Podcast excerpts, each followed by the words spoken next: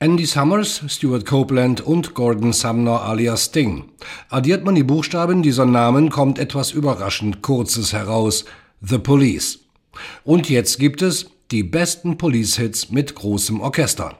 Das klingt zugegeben ein wenig nach billiger Hitradio-Werbung, doch arrangiert hat die Musik der Police-Schlagzeuger Stuart Copeland, längst ein renommierter Filmmusikkomponist. Aber 40 Jahre nach dem letzten Studioalbum von The Police Simple Frage, warum? Das muss man gleich zweimal fragen. Warum Orchester? Warum Police-Lieder? Orchester, weil ich Filmkomponist war und Orchester das Hauptarbeitsmittel dafür sind. Zudem habe ich ihre ungeheure Power für mich entdeckt. Ich habe viele Auftragsarbeiten ausgeführt, aber auch Opern und andere Sachen. Einen Sommer habe ich in Deutschland mit einem Klassikorchester gespielt und ein paar Police-Stücke eingestreut. Und das kam dermaßen gut an, dass mir klar wurde, bekannte Lieder sind viel besser als neue. Von irgendwoher kam dann der Vorschlag, die ganzen Police-Hits für Orchester zu arrangieren.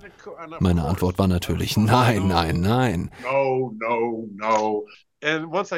Aber als wir es dann doch getan und aufgeführt haben, hat jedes Mal der Saal gekocht. But my silent fears had gripped me long before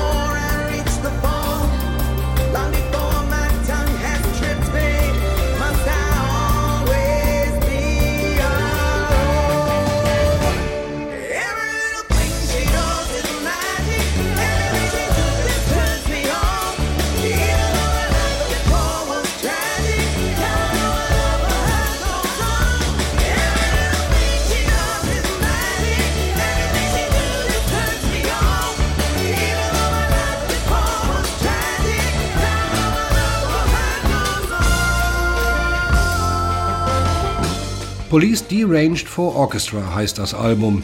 Deranged, ein Begriff, bei dem sogar manches Wörterbuch ins Stottern kommt. Zerzaust, durcheinander oder verwirrt finden sich da.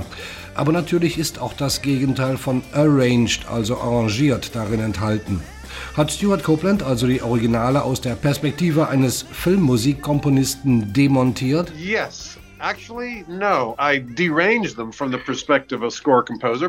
ja oder tatsächlich nein.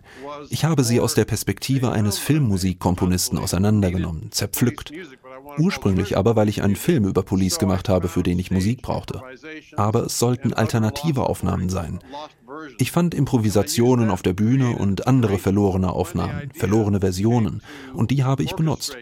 Für die Orchesterfassungen habe ich dann ebenfalls diese alternativen Aufnahmen genommen, denn ich wollte etwas anders machen mit ihnen, etwas Erfrischendes. Solche Unternehmungen sind bekanntlich mehr als einmal schief gegangen und es kam nur Kitsch dabei heraus. Wenn ich auf die Kacke haue, wird es kein Kitsch. Aber Sie haben völlig recht. Andere Versuche, Rockmusik für Orchester zu arrangieren, sind Kitsch geworden. Das liegt daran, dass die Orchesterversionen nicht die Energie der Originale haben. Zudem tendieren Komponisten aus Respekt vor dem Originalmaterial dazu, sehr brave, höfliche Versionen zu erarbeiten. Ich aber leide an Arroganz und Straffreiheit. Denn Mitkomponist, also Miteigentümer zu sein, gibt mir die Lizenz zu wilden Freiheiten. Es geht also erheblich weiter als das, was ein höflicher Orchesterbearbeiter tun würde.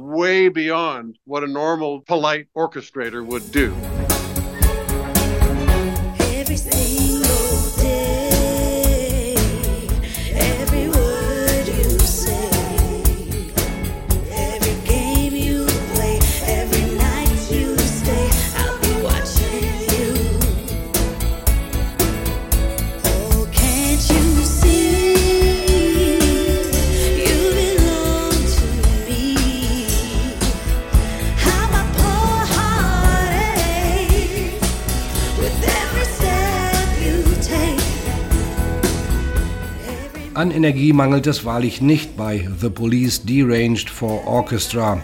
Staccato und Fortissimo dürften die häufigsten Anweisungen in den Orchesterpartituren gewesen sein und man hat förmlich das Bild von Frackträgern beim Headbanging vor Augen. Copeland setzt das Polizeiorchester wie ein einziges Instrument ein. Die übliche Bandbesetzung mit Gitarre, Bass und Schlagzeug ist dabei weit nach vorne gemischt, wird aber immer mal wieder vom Orchester durch den Ring geprügelt. Der Film, für den Stuart Copeland die alten Aufnahmen herausgekramt hatte, ist inzwischen auch schon bald 20 Jahre alt. Wie war es, sie damals abzuhören und jetzt noch einmal? Well, I was doing it for a very specific purpose. And so it was just material die habe ich ja für einen ganz speziellen Zweck durchgehört. Deshalb war das für mich bloß Material unter Messer. Inspirierend fand ich das schon und ich habe die Sachen damals auch an Andy und Sting geschickt. Aber eine Veröffentlichung außerhalb des Films, wie ich sie vorhatte, wollten sie nicht. Für den Gebrauch im Film fanden sie es hingegen okay. Sie mochten es sogar. Das bei allem Respekt kaufen wir Stuart Copeland nicht ab. Nach 40 Jahren verschollene Aufnahmen einer Band mit Weltruhm, seiner Band noch einmal auszugraben und dann so unemotional bleiben? No emotions involved. I don't believe that. Well, it was in the midst of a creative exercise. Nun, das war ja inmitten einer kreativen Beschäftigung. Ich schätze Nostalgie wegen ihres dramatischen Effekts durchaus. Aber wenn ich einen Film oder so ein Album mache, bin ich nicht in nostalgischer Stimmung, sondern will, dass alles funktioniert, dass eine dramatische Wirkung entsteht. Es ist dann vermutlich wohl eher eine wissenschaftliche Geisteshaltung oder sowas.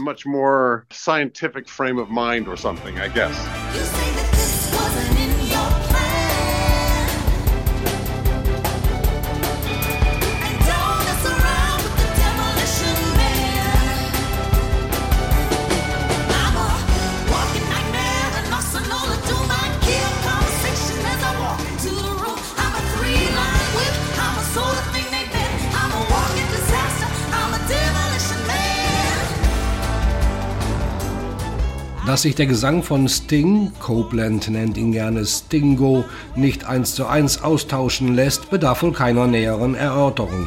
Und das genau ist der interessanteste und überzeugendste Punkt an Police Deranged for Orchestra. Hier hat Stuart Copeland nämlich einen kleinen Geniestreich vollbracht. Stell dir den armen Wicht vor, der das machen soll. Sting ersetzen. Also warum nicht drei Frauen? Drei Soul Sisters.